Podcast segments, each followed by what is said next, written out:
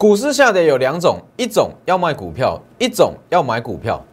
这次台股下跌是属于哪一种？请锁定今天的节目。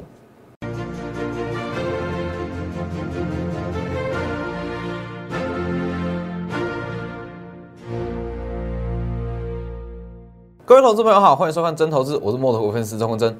今天加权指数是下跌了三十一点，但是我相信多数投资人对于今天的盘势来讲，会觉得跌的比昨天还要重。昨天跌三百点以上嘛，今天只有跌三十一点，但是今天是在杀贵买。今天跌幅重的都是中小型股，所以对于很多人来讲，像是今天跌三百点，昨天跌三十一点，没错吧？那你说这种盘是到底该怎么办？其实以本周来讲啊，连续跌五天，而且跌幅都不轻，那对于很多人来讲会非常措手不及。到底要换股卖股票，还是要去低接？我跟你讲哦。就算你在本周是空手，保留一堆现金啊，你要去接股票，你想买股票，你也很难选。不是这种情况呢，很难选，是说每一档股票看起来都可以买哦，哦，不是说挑不到可以买的股票，而是说每一档好像都可以买，每一档都很漂亮，跌到季线，跌到年线，拉拉下影线，你会不知道该怎么去选股哦。这一档好像不错，这一档好像也不错。或这种情况出现哦，所以本周的操作真的是你有持股跟没持股，甚至空手都会非常难操作。那等一下我一样会跟各位做一下分析，说后续到底是怎么看。因为其实各位要先知道，就以全球股市，由以股市来讲啦，下跌有分两种，一种叫做系统性的风险，也就是说真的是外在因素、外在风险所引起的下跌，所引起的一些卖压。那另外一种是纯粹是获利了结的卖压，那大家也会，也就是俗称的技术性的修正。好了，这两种下跌有什么不同？等一下我再来跟各位详细解释。看一下后面，然后记得加入我的 Light 跟 Telegram ID 都是 W 一七八 V 一七八。好，本周专题文章是所谓的 PS Five 的供应链哦，里面有很多值得你去长期留意的股票。我记得加入，再要记得订阅我的 YouTube 频道，加上开启小铃铛。每天的解盘都非常及时，非常贴盘，而且我跟你保证，全市场没有几个分析师会用总金总金面来跟你分析整个股市，都掏一些奇怪的理由啦。你去看一下本周就好了啦。本周跟你讲台股为什么下跌，理由千奇百怪，一二十种都有。中秋变盘，两岸关系恶化，中美关系恶化，一大堆有的没有的理由，但是没有人去有去看进去啊。那我是以整个总经面的角度，所有商品跟以前我们在法人机构经验来跟你分析说，它到底在跌什么？那这种情况要怎么处理？哦，所以记得订阅。然后看一下，我先看一下大盘。你看加权指数，加权指数我昨天是不是有讲过？低阶买点，好，低阶买点大约在一二二零零左右。等一下我一样会跟各位说，为什么会抓这个点位？哈，一二零零大约在这里，是不是？你去看哦，今天几乎是一跌破一万两千两百点，马上收敛。但是在这个位置，我不认为说它会马上做一个 V 型反转了，有难度。但是我认为不会再续跌了。哦，顶多就在这附近做震荡啦，可能往下跌，就一万两千两百点上下做一个震荡。那你再去看 OTC，就其实以 OTC 来讲的话，今天跌幅一定是比较重一点嘛。好，贵买指数，但是贵买指数虽然说跌幅好像比加权指数重，但实际上它也是在横盘整理啊，它也还算是在横盘整理之中啊。所以我认为这都还算是合理的卖压哦，哦，正常的卖压。那其实很多人会不懂为什么说。没有任何的外在因素，没有任何系统性风险，那本周股市会这么惨？画面给我，我先跟各位讲一次，我还是要跟各位讲，因为你如果没有搞懂这其中的理由、其中的原因，就算我给你十档股票了，我一档就好，我跟你说这档股票一定会涨，你一定要买，你也不敢买，因为你心里就没有真正认同目前的盘啊。所以你一定要先认同目前的盘，我要让你认同目前的盘，你才敢去买股票。我带你买，就算我给你股票，你才敢去买。哦，所以你一定要先搞懂，看一下，看下这张图。本次的大跌并非风险升温嘛？外在风险升温，为什么？我昨天有解释过，哦，各位可以再回顾一下，主要是四大原因。再次会是黄金 VIX。以前我们在法人机构在自营部操盘，我们在看的说，好，到底是什么原因造成？就是看这四大商品，再次会是黄金 VIX。以这四大商品来判断说下跌是什么样的原因。那如果不是说总经面出了什么问题，外在出现什么风险，那这种下跌就是短期的、暂时性的。就节目开始所讲的嘛，下跌分两种。一种叫做系统性风险，像是上半年哦，上半年这种疫情疫情的爆发，这就算是系统性的风险。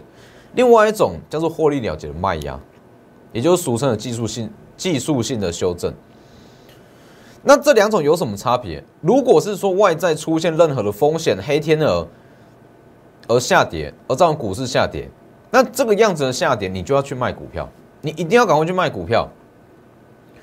因为它有可能会走一个比较长周期的空头格局，有可能，二零零八年这种空头就是这样，一些银行贷款啊，有的没有的经济因素造成的，但是这一次不是，这一次纯粹是获利了结的卖压所造成的拉回，既然是获利了结卖压，你以为法人卖不完吗？投信卖不完吗？结账结不完吗？不会吧，所以这一定是暂时性的啊，既然是暂时性的，你就是去买股票。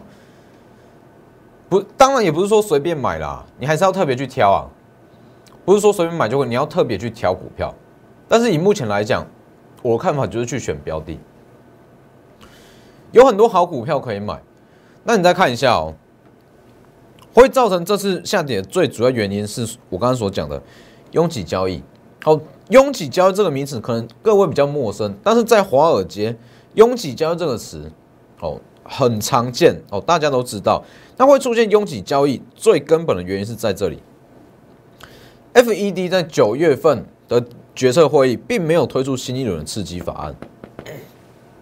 那有些人会又会讲了，我稍微比较懂总金的投资人，昨天都有私讯我，哎，老师，FOMC 不是已经确定说到二零二三年不会再升息吗？维持一个低利率的环境，那这不是利多吗？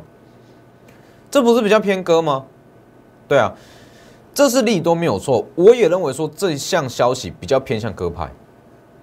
问题是我昨天讲过了，市场投资人、法人的胃口已经被养大了，认为说你没有推出新的刺激政策、刺激法案就是利空，你就是偏向鹰派，我就是要卖股票，所以才会造成进行这种盘势。那说为什么？哎，这一次每一季都会有结，哎，投信在结账嘛，都有这种卖压，为什么这一次？这一季感觉好像特别的重，而且重到会出现这种雪球式的效应。很简单，各位去想哦，不要说你啦，不要说一般投资人，包含所有的法人圈、投信也好、自营商也好、外资也好，对于第四季的预期都是怎样？我相信现在市场上很少人跟你说第四季股市哎会是一个大多头格局，可能比较保守一点的说法，就跟你说。第四季会比较震荡，比较难操作。比较悲观一点的说法，第四季会崩盘，会下跌，没错吧？所以法人、投信、自营商他们也知道啊，他们想法也一样啊，认为说好第四季，第四季可能会不好操作了，所以很多部位都在第三季季底提前获利了结，所以才会造成说哇，为什么九月底这次九月底投信要结账，那出现这么大量的卖压？重点就在这里，那这么大量卖一出来，就会出现所谓的拥挤交易，蜂拥而上嘛，一直卖一直卖，那还触发一些城市但，有的没有的，造成说一连串的下跌，就是这样来的。因为投信他们的一些基金啊，每位基金经理人他都会有各自的绩效，那有分一季的绩效跟整年的绩效，那如果他们预期说，哎，第四季可能不好操作哦。第四季没有办法去有效提升绩效，那他们要在哪里去卖股票？第三季季底啊，第三季季底刚刚把股票卖掉，去提升全年的绩效啊，很简单啊，就是这个道理啊。所以你会发现哦，也许啊，最差的情况，这种盘势比较正当一点的盘势，可能会一直延续到九月底都有可能。但是你不用担心，真的不用担心，它就是会在一万两千两百点上下做一个盘底。我看一下，所以各位你一定要先有这个观念，知道说这一次的下跌并非外在风险造成的。你有这个观念，你就可以认同说现阶段的股市还没有要出现大，还没有结束。好，这个多头行情、资金行情还没有结束。再看一次哦，美债、VIX、黄金、美元。我讲过，这四张图没有几个分析师解得出来。为什么？这四张图很诡异耶。美债不动，黄金下跌，VIX 往上涨，美元上涨。这四样商品都算是避险商品，但是走势却很分歧。为什么？我再解释一次。美债合理吗？因为没有什么外在风险，美债不动啊。那 VIX，VIX 今天是回跌哦，这样是昨天的走势，今天是回跌哦。VIX 也没有出现飙升，因为没有外在风险啊。黄金也是啊，没有什么太重大的黑天鹅，它没有飙涨。再是美元，很多人会对美元最有疑问，说：哎，美元怎么会上涨？美元上涨的原因是因为九月份 FOMC 失错讯息，那华尔街市场派把它解读成利空，哦，所以造成说美元上涨，就这么简单。所以其实从从这四样商品中，你就可以很清楚的了解，这一次的下跌根本就不是说外在出现什么样的原因，纯粹是技术面的修正，获利了结的卖压。你既然知道它是获利了结的卖压，那不就应该是要去选一些好的标的吗？甚至说你如果手上的一些好股票啦，它真的具有长线的展望，我也不会建议你在这里卖，不需要啊。那看一下画面，来看一下。所以你看哦，加权指数，今天加权指数，我认为收了已经很漂亮了啦。虽然说一度哦，它是还是收最低，但是一样，这是今天的加权指数在一万两千两百点上下震荡打底，震荡打底。那你去看一下我昨天画的图，九月二十号昨天嘛，第一节买盘一二二零零。这是昨天的字卡哦，一二二零零这个位置。好，那你再看一下今天，是不是点到一万二，马上拉起来？点到一万二，马上拉起来。今天的盘是跌破一万两千两百点，马上有低阶买盘。那你说为什么会这样？你就要看这张图。因为目前最大量区是在一万两千两百点，其实平常我不会去看这种价量走势图，只是以目前的下跌原因，我讲过，这次下跌是因为获利了结的卖压，属于技术性哦，技术面上的修正，所以既然是获利了结卖压，你要看的就是它价量结构、价量关系，所以你知道说好，知道它的因，那你就可以找出它的果。你知道说它是因为一些获利了结卖压带出来的跌幅，你就要去看啊，看什么样的点位是大量区，有最大的支撑，最大的交易量是在哪里？一万两千两百点啊，就是这样来的啊。所以其实很多指标，很多人会说，哎，有一些指标，有一些数据好像没有用，但实际上是你用错时机，用错位置。你说你现阶段你去看技术线图，去看均线好了。月线、季线、五日线、十日线全部都被跌破了。你要看什么？年线吗？所以现在很多人会担心啊，会不会回撤到年线，拉回到年线？但是你用错指标，你当然会觉得它会崩到年线这里啊。年线大约在一万一千六百点附近啊，所以很多人会担心说会一路扎到年线。但是目前这种盘势不是用均线去看。哦，既然是这种拥挤式的交易，你就要用价量结构去看。最大量区在一二二零零，所以附近就会有买盘，买盘进场低阶，所以这个时间点其实对于很多股票来讲都是好买点。我们看几档股票，看几档大型股票，给各位看。所以今天嘛，九月二十五一破一万两千点，当然不是说一二二零零一定不会破啦，只是说在这附近就是会开始在打底哦，震荡打底。好了，今天呃也是有很多人在问说，哎，新台币开始在贬值喽，是不是有这个资金的出走疑虑？没错，这个资金部分资金出走，但是不是坏事。新台币小幅的贬值绝对不是坏事，可以减轻汇损的压力。因为其实这两天很多人看到，哎，新台币在贬值了，资金行情是不是在瓦解了？没有这么容易，没有这么容易瓦解。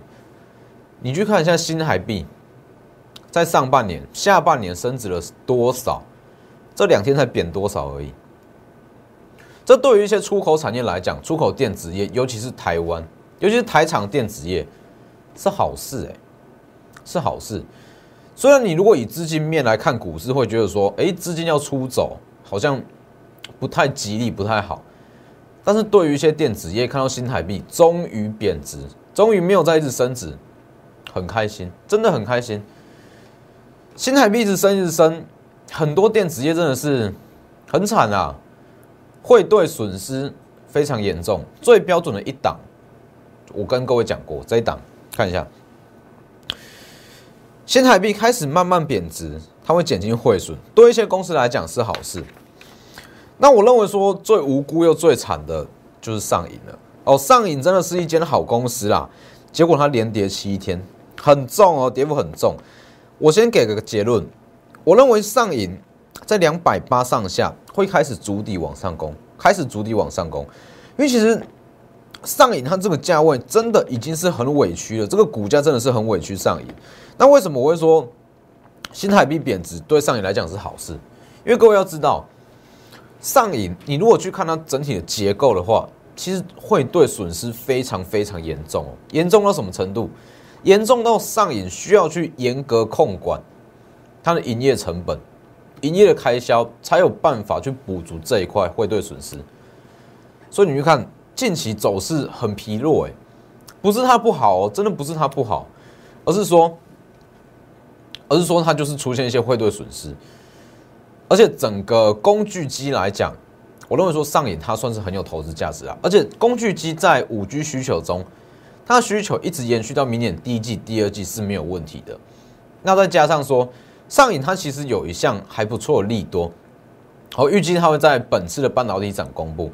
也就是说，它有去制造这个晶圆运输的制程，它算是相对比较比较高规格的运输了。因为各位要知道，就以半导体一些晶片来讲，它后续的规格越来越高，越来越高，它所需要的自动化设备。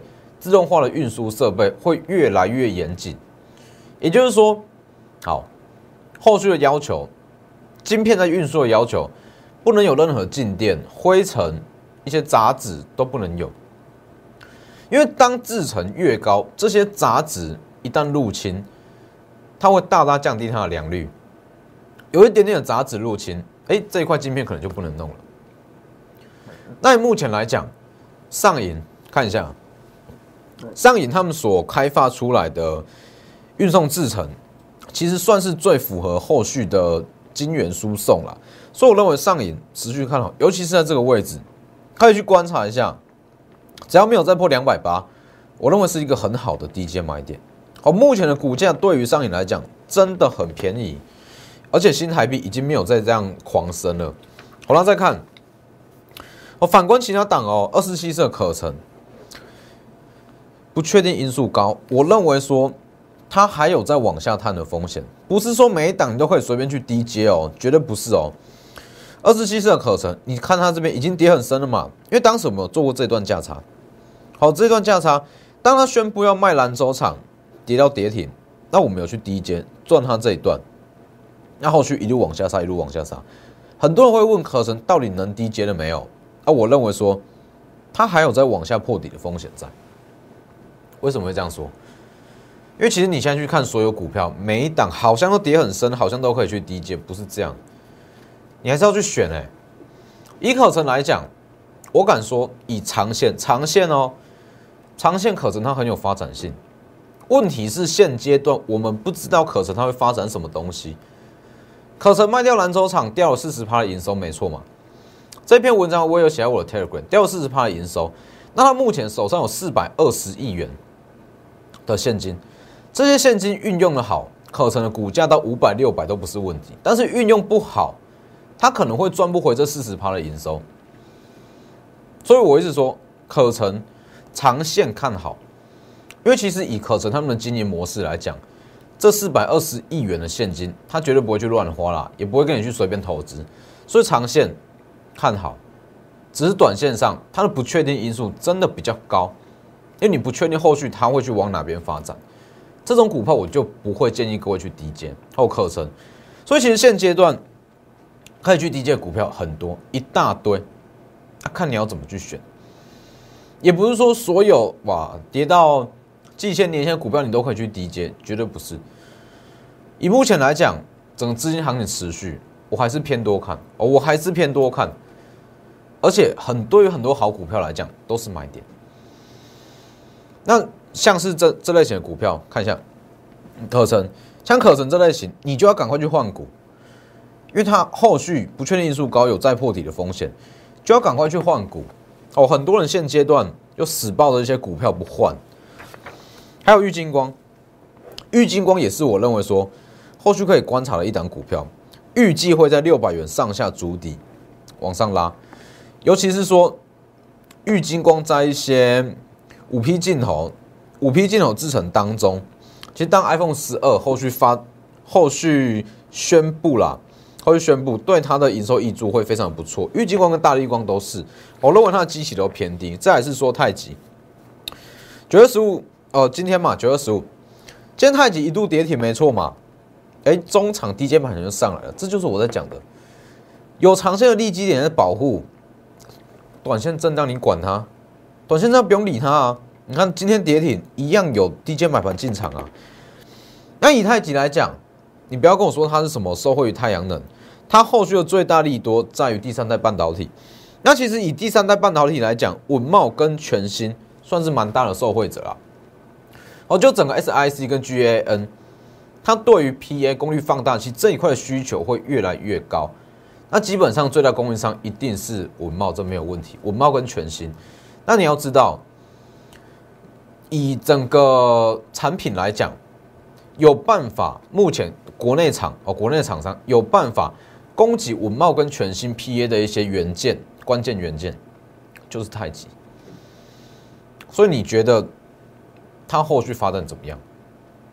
它后续掌握很好啊，我所以继续看一下，所以太极，太极在这个位置还是持续看好，那该怎么操作？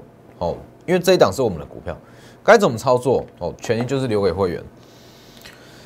那在很多人还是会担心啦。说万一崩盘怎么办？崩盘没怎么办啊？崩盘我们会做什么样的动作？都已经准备好了。万一目前我不觉得会崩盘，但是你说万一万一崩盘怎么办？我们怎么做都已经准备好了。有崩盘的秘密武器。那很多人说，哎，老师你不是看多现阶段行情还是看好？那为什么要去管这个什么崩盘的秘密武器？我知道很多人还是会担心啦，还是会害怕啦。那我就让各位有个安全感嘛，让你知道说跟着我们操作。不是说只会往上走，而是说万一崩盘，就算只有一成的几率好了，就算只有一成的几率会崩盘，那它是不是还是有这个风险在？没错啊。那既然有这个风险在，我们就未雨绸缪嘛，先准备起来放啊。所以你说万一崩盘怎么办？我们有我们的策略，绝对可以让你全身而退。所以现阶段你不用这么担心哦。要买股票标的，我们选好了。那万一再破底，怎么处理？怎么应对？我们也选好了。所谓的秘密武器，其实就只是一档标的。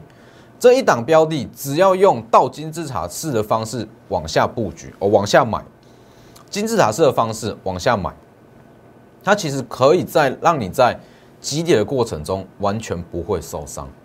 一档标的就够了。好，这一档我也不会在节目上公开。哦，这是预计。会员的权益，所以现阶段其实很多好股票可以去低接，尤其是如果你手上有一些被套牢持股，该换就换。哦，不要认为说，哎，大盘回稳它会再涨回来，像是可成，我举个例子，像可成，可成真的要涨到两百元以上，我敢跟你说，短期短期上不去，长期一定会上去啦，短期上不去，因为短期它这四百二十亿元的资金没有。还没有正式的在运用啊，大家看不到它展望啊。像这类型的股票，该换就换。哦，不要有鸵鸟心态，认为说啊放着没有关系，哦，真的是该换就换，尤其是现阶段，很多好股票都杀得很低了，要换股要布局，就是趁现在。当然，今以今天的盘面来讲，我们手上的持股还是有收红的，哦，还是有收红，我们持股不多，一样是三档内，哦，还是有一档收红，所以现阶段你如果不想去买股票，那至少你要先把你手上持股。把它处理掉，太弱留强了。所以你有任何套牢持股，欢迎直接私讯来电。那你想跟着我们操作，你也不用担心说大盘万一崩盘怎么办？这个部分我们早就考量进去了。哦，万一真的往下破底，我们有我们的应对策略。在这边跟各位讲一个好消息，目前我们的节目都已经上架到 Pockets。你在 Pockets 这项 A P P 中搜寻钟真分析师哦，每天的解盘节目，你就可以以语音的方式去收听。那今天的节目就到这边，记得订阅我的 YouTube 频道，将开启小铃铛。谢谢各位，我们下周一见。立即拨打我们的专线零八零零六六八零八五零八零零六六八零八五摩尔证券投顾钟坤真分析师。本公司经主管机关核准之营业执照字号一零九金管投顾新字第零三零号。新贵股票登录条件较上市贵股票宽松，且无每日涨跌幅限制。投资人应审慎评估是否适合投资。本公司与所推介分析之个别有价证券无不当之财务利益关系。本节目资料仅供参考，投资人应独立判断、审慎评估并自负投资风险。